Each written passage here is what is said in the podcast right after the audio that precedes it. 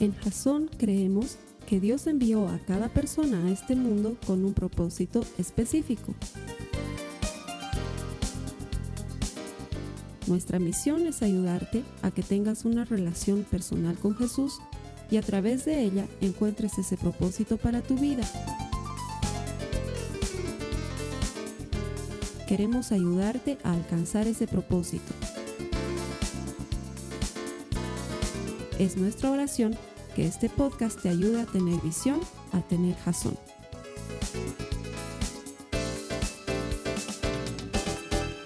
Gracias por conectarte, bienvenido y que el Señor te recompense por buscarlo. La palabra de Dios promete que Él es galardonador de los que le buscan.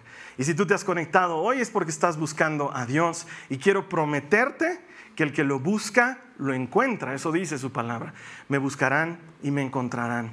Y hacemos todo esto para precisamente que encuentres a Dios, porque todo el que encuentra a Dios encuentra vida. Nuestro deseo es que encuentres vida y abundancia en la eterna palabra de Dios. Gracias por conectarte. A las personas que vienen aquí los domingos, nos alegra enormemente que de entre todas las cosas que podrías estar haciendo hoy, hayas elegido honrar a Dios con tus primicias, el primer día de la semana. Gracias por venir a la iglesia, gracias por abrirte a la palabra de Dios. He estado orando mucho por ustedes durante la semana para que la palabra que vamos a compartir hoy no solamente les sirva de alimento, pero sea transformadora de nuestras vidas. Porque es hermoso escuchar la palabra, estoy seguro que por eso vienes. Pero es más hermoso vivir la palabra, cuando te das cuenta que los principios que compartimos funcionan, son eternos y nunca fallan. Ayer estábamos reunidos con unos cuantos amigos y hablaba con el Osvaldo puntualmente y con la Renata de cómo cuando haces las cosas a la manera de Dios, todo lo que Dios promete empieza a entrar en causa y empieza a funcionar realmente. Ese es nuestro deseo, que compartiéndote la palabra de Dios encuentres la manera de vivir la palabra de Dios y viviendo por su palabra te hagas acreedor de esas promesas que Él tiene preparadas para ti. Así que gracias por venir los domingos. Estamos en medio de una serie que se llama Cinco Apps, así como las apps que hay en tu celular. Porque dicen los expertos que hoy en día prácticamente hay una aplicación para todo lo que necesitas. Si tú estás necesitando algo, seguramente a alguien ya se le ocurrió esa necesidad porque también tuvo un problema similar al tuyo y ya creó alguna aplicacioncita para que puedas hacer aquello que estás necesitando hacer. Y lo increíble es que ese nivel de detalle ya estaba en la mente de Dios siglos atrás. Estamos adentrándonos en el estudio del tabernáculo de reuniones de muchas maneras. Y en este tabernáculo vemos este, esta, tienda móvil, este templo armable y desarmable que tenían los israelitas en el desierto. Tenía varias cosas, tenía un candelabro, tenía un altar de sacrificios, tenía el arca del pacto, tenía varias cosas, pero Dios también estaba en los detalles. Es más, cuando empiezas a hilar fino, te das cuenta que Dios era absoluta e increíblemente detallista. Y uno se pregunta por qué. ¿Por qué tenía que ser la florcita de tal tamaño? ¿Y por qué tenía que pesar tantito? ¿Y por qué tenía que estar puesta en tal lugar? Porque Dios es un Dios detallista. Entonces, en esta serie estamos adentrándonos en cinco cosas que aparecían en el tabernáculo, que no eran las principales, sino que eran detalles y que sin embargo en esos detalles Dios había puesto de su corazón para que nosotros aprendamos algo más de cómo Él nos trata, del amor que Él tiene para nosotros y de su propósito para nuestras vidas. La primera semana vimos sobre el incienso. Y habíamos visto que el incienso en el Antiguo Testamento y especialmente en este templo móvil es una figura, una metáfora, si quieres decirlo de alguna manera más literaria, de la oración. El incienso representa la oración. Y cada vez que tú estás pasando por una circunstancia complicada en tu vida, esta oración puede venir a endulzar el ambiente. Y quizás no transforme las circunstancias de inmediato, pero te hacen que la situación sea más vivible, más soportable. Y entonces cuando oras Dios te acompaña y sientes su presencia guardándote. Eso lo veíamos en la primera semana. La segunda semana, es decir, la semana pasada veíamos el aceite. El aceite tiene propiedades increíbles. En el Antiguo Testamento la utilizaban para curar, la utilizaban como combustible, era parte de la alimentación, servía para varias cosas y veíamos que en nuestra vida es figura, es representación del Espíritu Santo. Y el Espíritu Santo veíamos que no es la tercera persona de la Santísima Trinidad, sino que es Dios mismo, que no es tercerón, sino que es el mismo Dios que solamente está operando de una manera diferente. Y cuando tu vida anda de caída, desanimada, cuando sientes que no tienes ánimos para seguir, porque la vida da golpes y estoy seguro que en eso vamos a estar de acuerdo, y a veces da golpes que te dejan muy lastimado, ahí lo que necesitas es ese aceite sanador y ese aceite combustible y ese fuego encendido, y eso viene por medio del Espíritu Santo. Eso lo veíamos la semana pasada. Hoy vamos a ver un tercer artículo que había en el tabernáculo que se llama pan. Cuando vamos a un restaurante, no sé cómo será en otros países, por lo menos aquí en Bolivia, si tú vas a un restaurante, antes de que te sirvan la comida principal, te ponen un canastito o un platito con pan. ¿No es cierto? Y aquí nosotros comemos una salsa medio picante que se hace en base a locoto y a tomates que se llama llajua, que es picante, y que generalmente está acompañando el pan. Entonces, cuando la gente llega al restaurante, antes de pedir ya está ahí el pancito, y como la comida tarda en llegar, entonces la gente se está comiendo el pan, pero no has ido a comer el pan. Y de hecho nadie te va a cobrar por ese pan. Es una cortesía del restaurante. No es que cuando te llega la factura, los platos están ahí y las bebidas y ahí 50 centavos de pan, ¿no? Porque te comiste el pan que habían puesto allí en la mesa. No, el pan es un acompañamiento de nuestras comidas con mucha frecuencia. Llega a ser hasta una comida prescindible, si vale el término. Si vas a entrar en dieta, lo primero que dejas de comer es el pan. Sí, es como que es la primera comida de la que puedes prescindir. Si vas al restaurante y no te comes el pan, nadie se muere, pero si no te comes lo que sea que hayas ordenado, entonces has ido en vano al restaurante. Incluso podrías ir a un restaurante y en lo que te traen el menú comerte el pan. Y cuando ves el menú nada te gusta y te paras y te vas y nada te vas, Señor, nos debe dos bolivianos por el pan que se ha comido, porque no va a pasar. O sea, el pan es aquí, es complemento. Pero en la Biblia no sucedía de la misma manera. En la Biblia el pan era el plato principal. Y no es un invento, es una realidad. Si tú ves desde el Antiguo Testamento el lugar que, ocupaba el pan en la vida de los israelitas, te das cuenta que el pan era su alimento más importante.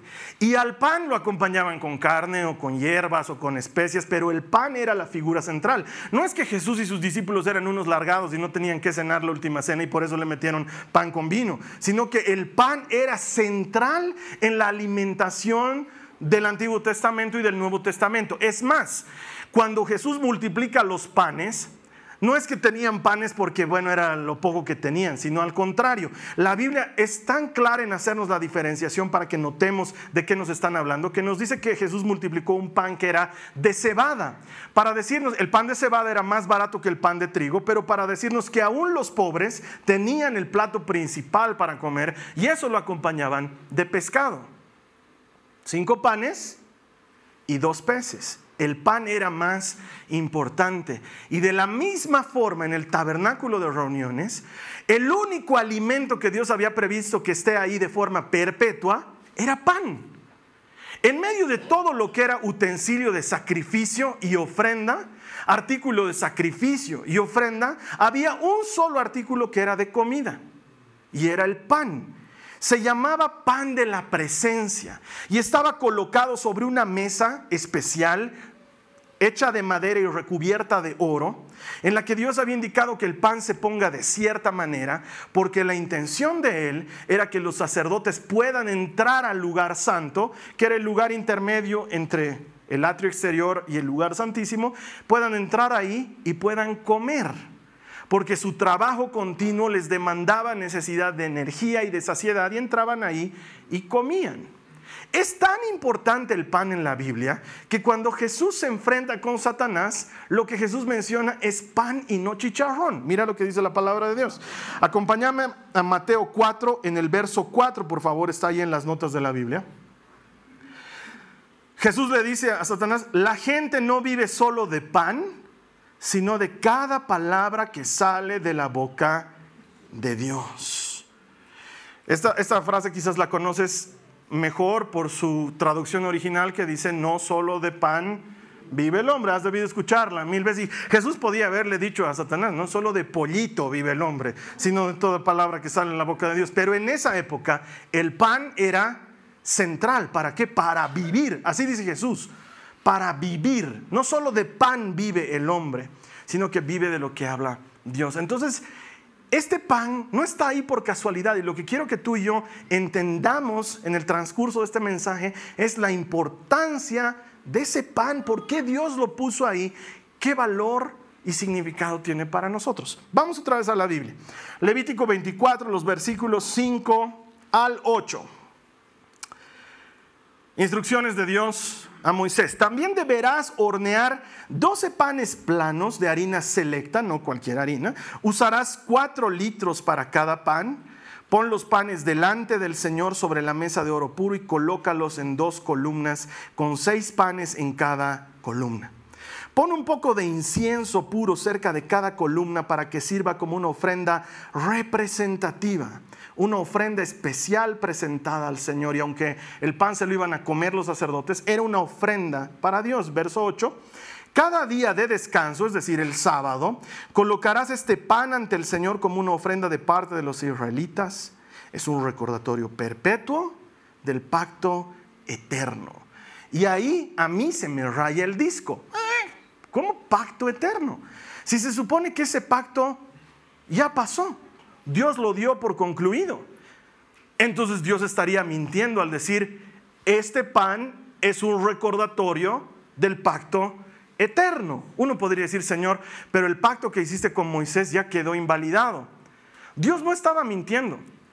Si hubiera utilizado cualquier otra cosa para recordatorio del pacto, entonces podríamos decir, Dios, ahí sí te encontramos el desfase entre Antiguo y Nuevo Testamento. Pero no es casualidad que cuando Jesús renueva el pacto en la última cena, lo hace por medio de pan y vino, y Jesús dice, hagan esto en memoria mía, exactamente lo mismo que Dios le está diciendo a Moisés, este pan es recordatorio del pacto, Jesús lo vuelve a decir en la última cena cuando dice, este pan es recordatorio del pacto eterno.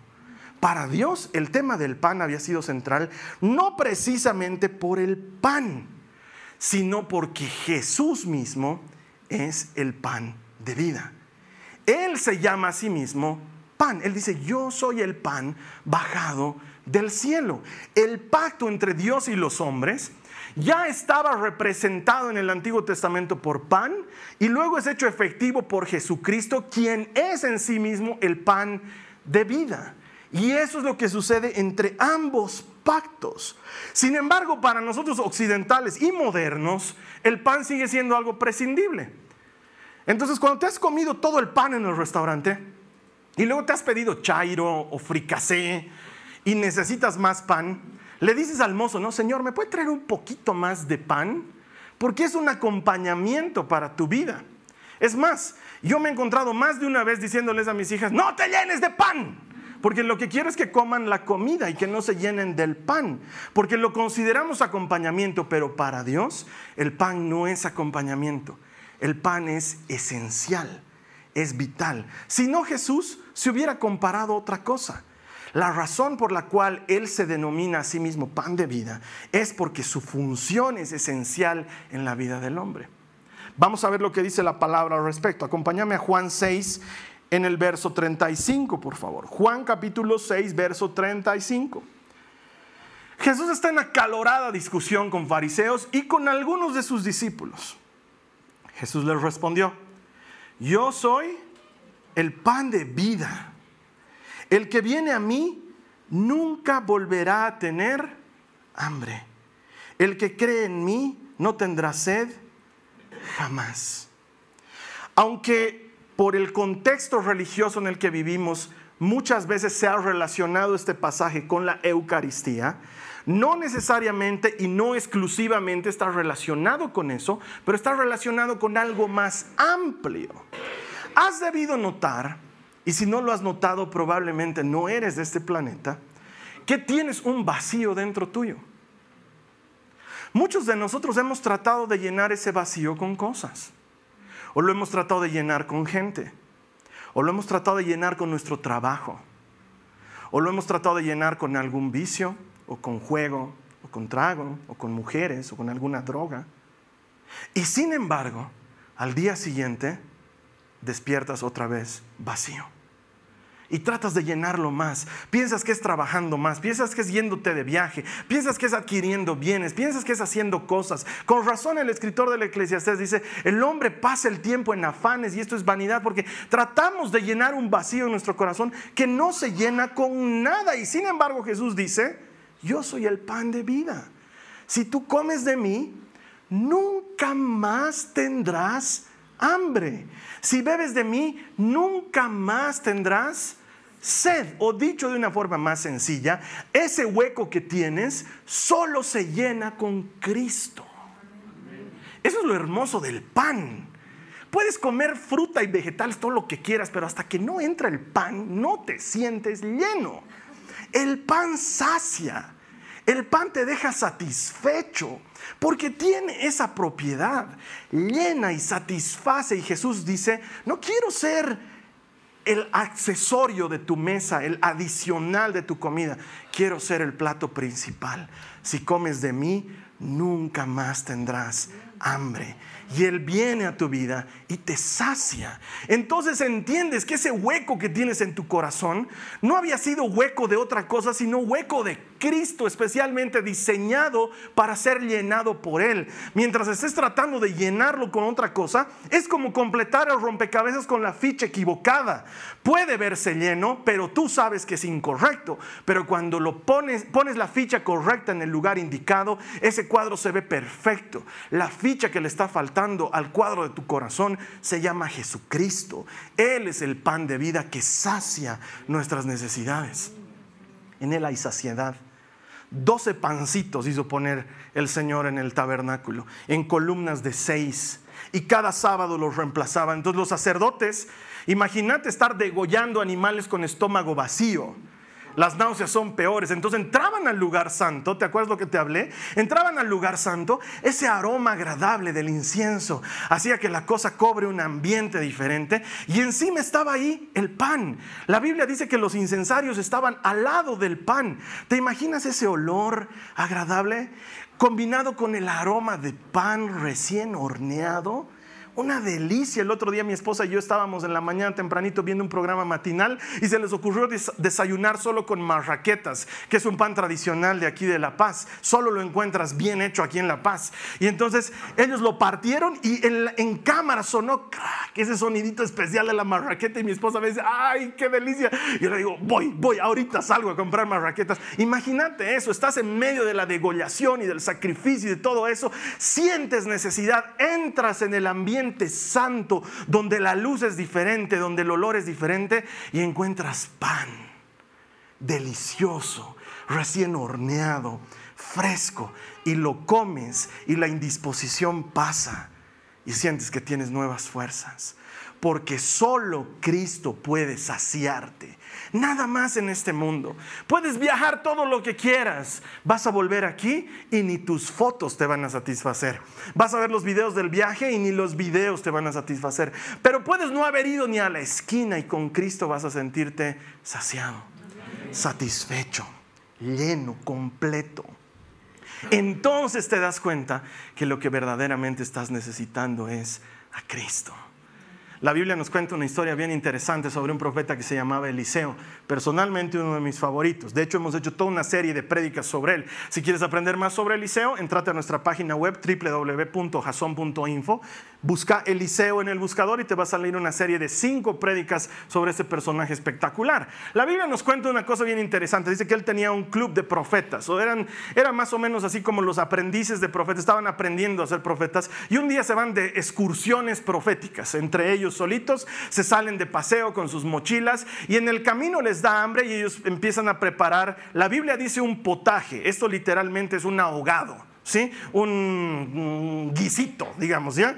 Empiezan a preparar en su olla de algunas cosas que consiguen ahí en el camino y cuando la prueban, empiezan a gritar a, su maestro, maestro, hay muerte en esta olla, está envenenada porque la comida sabía asquerosa. Ahora, mi percepción personal es que probablemente habían hecho el guiso seguramente de brócoli, de coliflor, de esas cosas que están prohibidas comer.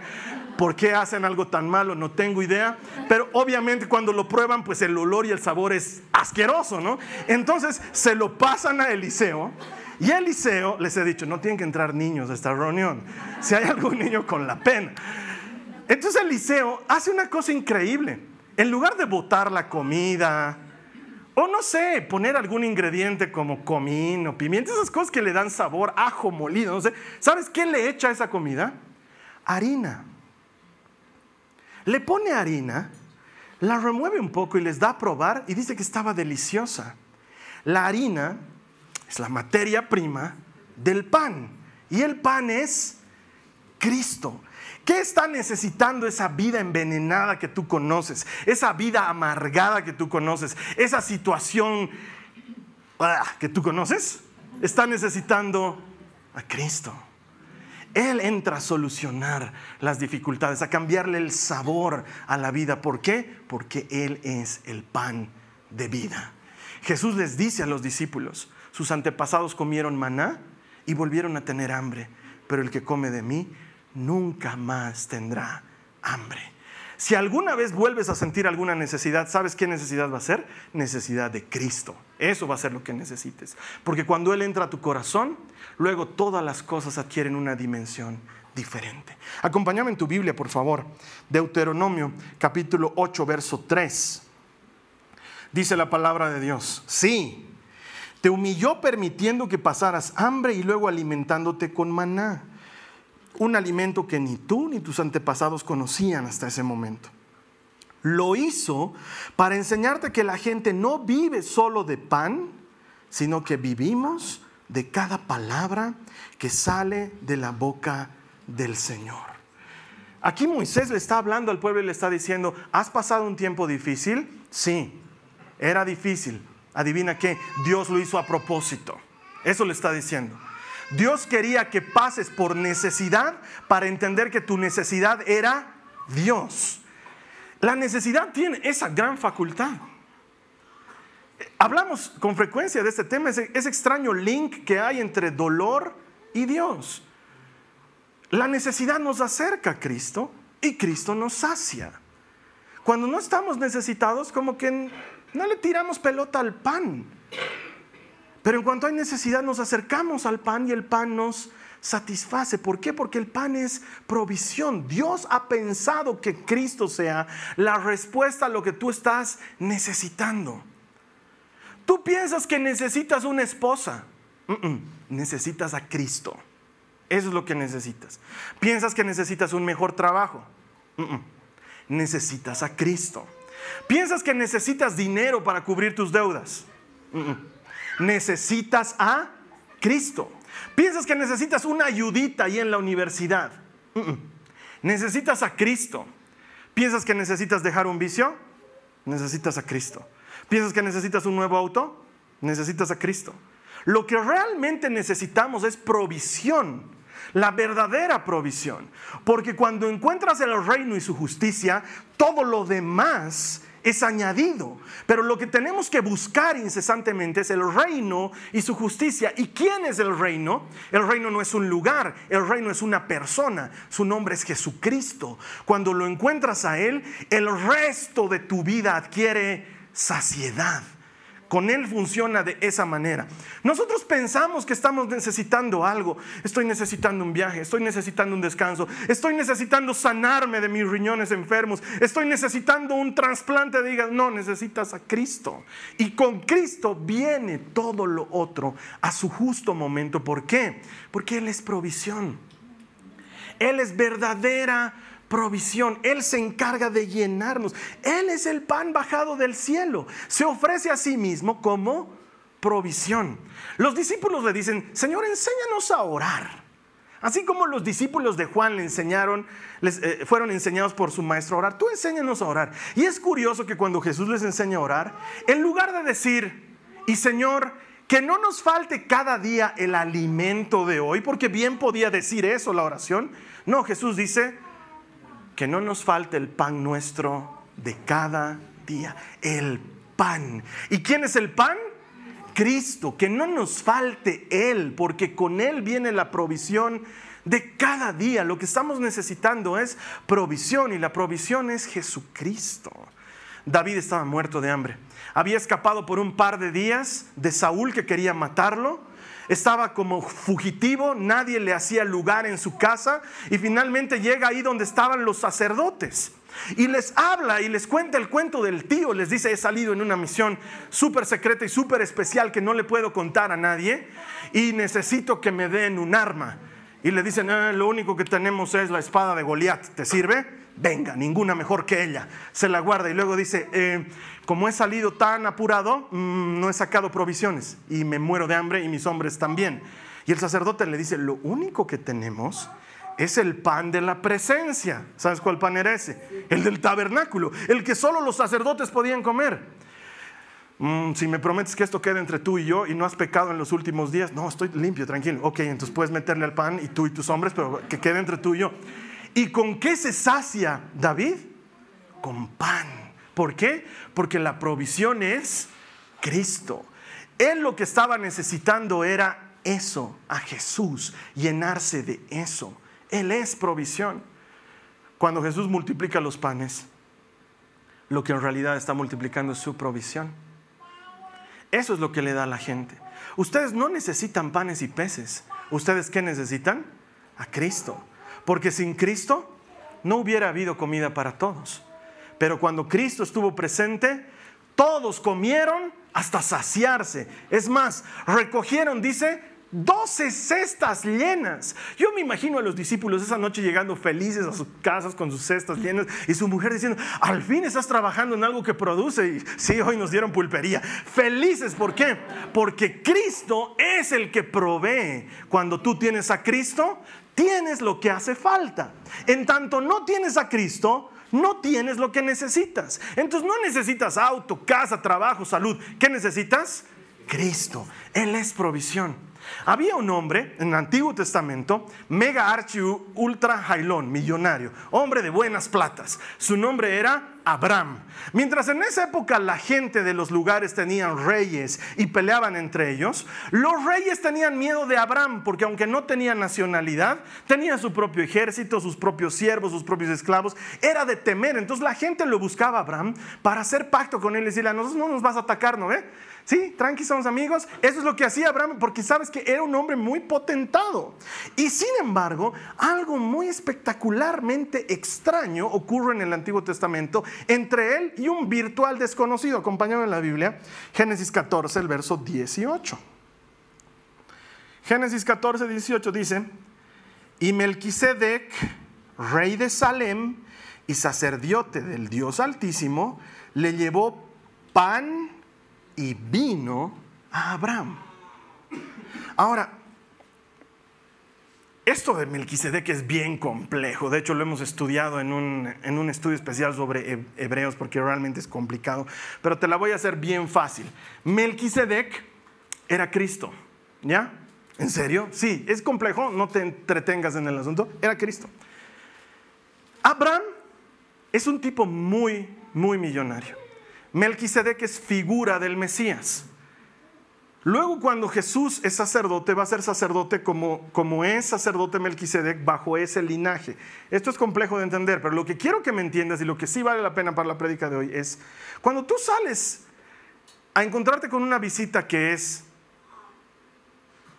jailona, no sé cómo decirlo mejor, que es una persona de, de buena vida, ¿sí? No vas a su encuentro con pan y vino. Porque para nosotros occidentales, modernos, el pan es adicional. Le irás pues a encontrar y, no sé, le darás unos chocolatitos, no sé, le llevarás una botella de un trago caro, no sé, pan y vino. Pan y vino, como lo que Jesús utilizó en la última cena, de lo cual no hay más registro en la Biblia. Pan y vino. ¿Qué le está diciendo Melquisedec a Abraham al darle pan y vino? Abraham recibe el pan y vino. E increíblemente, cuando no había ley al respecto, Abraham mira a sus empleados y les dice, aparten la décima parte de todo lo que tengo y dénsela a Melquisedec. ¿What? ¿Estás pagando por el pan y vino con 10% de todo lo que tienes? La Biblia dice que sí. No pagó, se lo dio como regalo después de recibir pan y vino. ¿Qué le está diciendo Melquisedec a Abraham? Le está diciendo, tú no necesitas otra cosa que no sea Cristo. Eso es lo que necesitas. Eres un hombre que tiene todo, no te falta nada en la vida, tienes empleados, esclavos, vacas, ovejas, mujeres, todo es tuyo. Estás llorando porque piensas que te falta un hijo, no, lo que te falta es Cristo. Cuando tienes a Cristo, luego tienes todo. Cristo es la provisión. No es que ese pasajito está puesto ahí en la Biblia como que se le escapó al autor y ¿por qué habrá puesto? No, ¿y a quién le interesa? Al contrario, es para ayudarnos a entender que hasta un hombre que tiene todo, lo que necesita es Cristo. Porque nuestro evangelio es bien fácil para el desgraciado, ¿te has dado cuenta? Hablando en serio, es bien fácil para el desgraciado. El pobre, el sufrido, el menesteroso, el divorciado, el que no tiene perro que le ladre, venga Cristo. Y uno se pregunta y dice, pero yo estoy bien, digamos, ¿no? Yo no, no soy pobre ni tengo, tengo mi perro, ladra bien.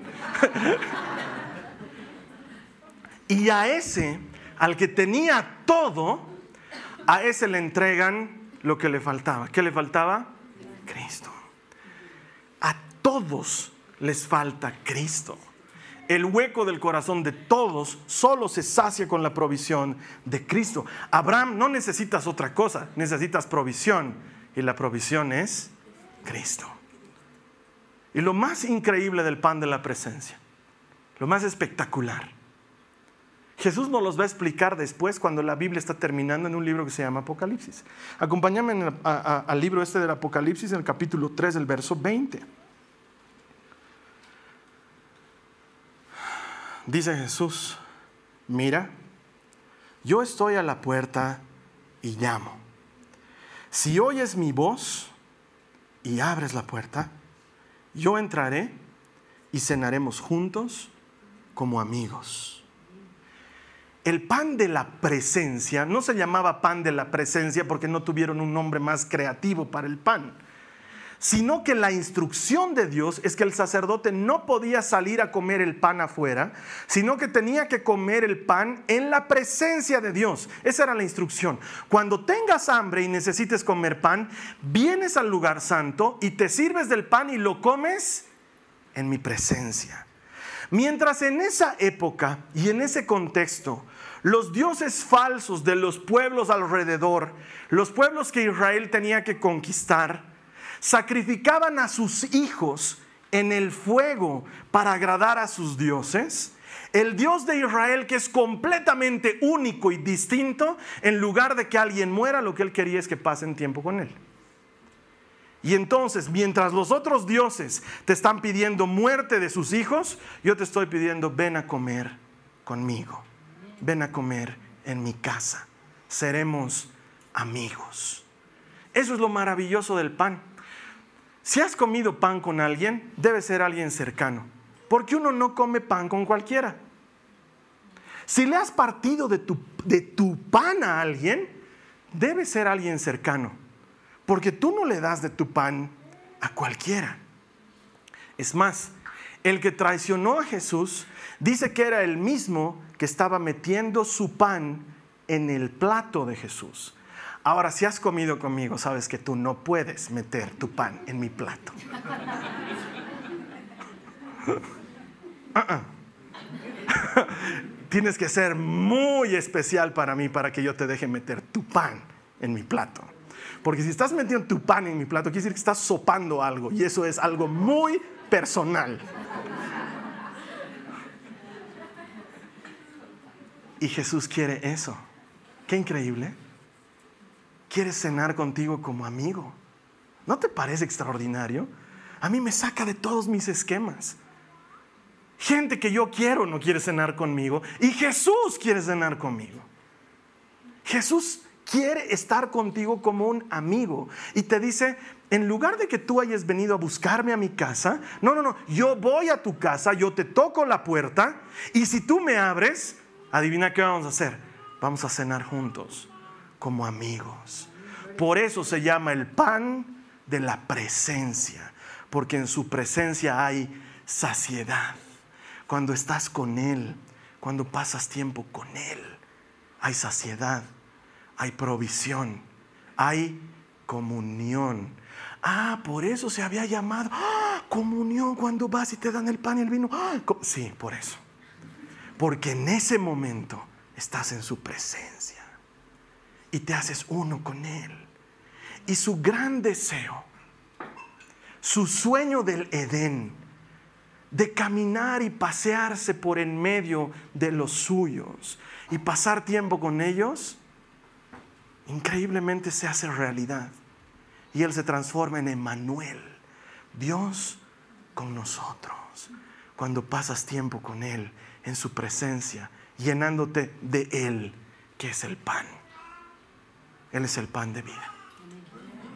El tabernáculo de reuniones no es otra cosa que la manera de Dios de mostrarle a Israel que el paraíso, el Edén, seguía existiendo pero que existe no a tu manera ni a mi manera, hermano. Tenemos que desechar de nuestra cabeza esa, extraña idea de que yo puedo relacionarme con Dios a mi manera. No hay eso. O te relacionas con Dios a la manera de Dios o no te estás relacionando con Él.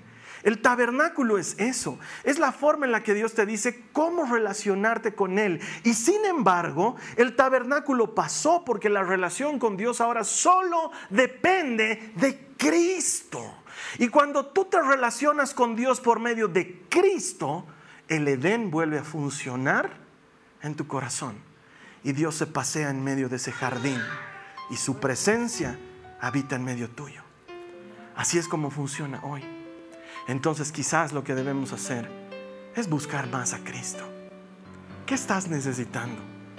¿Qué necesitas? Hay gente que dice, Carlos Alberto, yo necesito paz. Mi hermano, lo que necesitas es Cristo. Él es nuestra paz, dice la Biblia. Alguien dice, yo lo que quiero es descansar, tengo tantos problemas, quiero descansar. Lo que necesitas es a Cristo. Él es el reposo de Dios. Hay gente que está diciendo, yo lo que necesito es no sentirme solo, me siento desesperadamente solo, siento que a nadie le importo, siento que nadie me mira, que no tengo contacto con nadie, tengo hijos, tengo familia y no les importo, me siento solo y quiero decirte que no necesitas a nadie más que a Cristo. Él es el que viene a llenar todo hueco, todo vacío, toda soledad. Él es la respuesta de Dios para todo problema de la humanidad.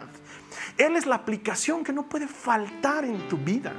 Hay aplicaciones que pretenden solucionarlo todo, pero hay una, solo una en este universo y los multiversos que puedan siquiera existir, que satisface toda necesidad. Su nombre es Jesucristo. Hasta que no te encuentras con Él, no has entendido lo que verdaderamente sacia. Hasta que no comes de Él, no has entendido lo que verdaderamente provee. Lo que estás necesitando es a Jesucristo. Él es la respuesta. No hay otro camino, no hay otra solución. Y luego, cuando te sacias de Cristo, cuando entiendes que Él es todo lo que necesitas, todo lo demás adquiere su verdadera dimensión y entra en su verdadero lugar y se cumple la palabra de Jesús que dice, busquen primeramente el reino de Dios y lo demás les será dado por añadidura, como un complemento. Cuando el pan es el plato principal, la carne, las ensaladas y el postre son aditamentos, acompañamientos. Mientras el pan esté en su lugar, todo lo demás funciona. ¿Qué tal si tú y yo oramos? cerramos nuestros ojos y pidámosle a Dios, pan, dame pan de tu presencia, Señor. No sé qué hayas estado buscando este tiempo, todos buscamos. Algunos buscamos cosas, algunos buscamos sentimientos, algunos buscamos emociones, algunos buscamos situaciones, circunstancias. Pero quiero asegurarte, lo que sea que necesitas, Cristo lo puede saciar y todo lo demás luego entra en su lugar. Y muchas veces, porque va a suceder, muchas veces vas a estar lleno de Cristo y ya lo otro no te va a hacer falta. Muchas veces vas a estar lleno de Cristo y ya lo otro ni siquiera va a ser necesario, porque cuando tienes a Cristo, tienes todo. Cierra tus ojos, dile al Señor, quiero pan de tu presencia. Quiero más de ti, Señor. En mi búsqueda alocada, de cosas, de emociones, de felicidad, me he olvidado que lo único que sacia eres tú, Señor. Yo necesito más de ti, Jesús. Necesito más de ti en mi familia. Necesito más de ti en mi trabajo. Necesito más de ti en mi día a día, Señor, cuando tomo decisiones, cuando avanzo por la vida. Y necesito que me levantes cuando he caído. Y necesito que me restaures cuando he quedado lastimado. Y que como hace el pan con el estómago hambriento, tú me sacies y me des nuevas fuerzas. Yo necesito de ti. Dile al Señor Jesús, necesito de ti. La necesidad de Cristo es algo individual y personal. Yo no puedo orar esto por ti, pero tú le puedes decir al, al, Señor Jesús, yo necesito de ti. Y Él dice, Él promete, todo el que me pida recibirá. El que coma de mí no volverá a tener hambre. El que beba de mí no volverá a tener sed. Acércate al Señor. Come de Él, bebe de Él, de su presencia, para que nunca más sientas necesidad, para que ese vacío quede satisfecho. Te damos gracias, Señor. Como promete tu palabra, en tu presencia hay plenitud de gozo. Y es en ella, Señor, en la que vamos a quedar satisfechos. Que esta saciedad sea como el pan que partiste la noche en que fuiste entregado por nuestros pecados. Que sea un pan que se parte y que se reparte. Que nosotros seamos los encargados de llevarte a ti, Jesús, pan de vida, a todos aquellos que aún están con hambre y necesitados en este mundo. Tú eres la respuesta. Esta ha sido una producción de Jason Cristianos con propósito. Para mayor información sobre nuestra iglesia o sobre el propósito de Dios para tu vida, visita nuestro sitio web www.jason.info. Allí encontrarás muchos recursos para animarte en tu relación con Dios, enseñanzas, nuestro blog, prédicas y mucho más. Te lo deletreamos www.jazon.info. También puedes visitarnos en nuestro sitio en Facebook www.facebook.com barra Que Dios te bendiga abundantemente. Muchas gracias.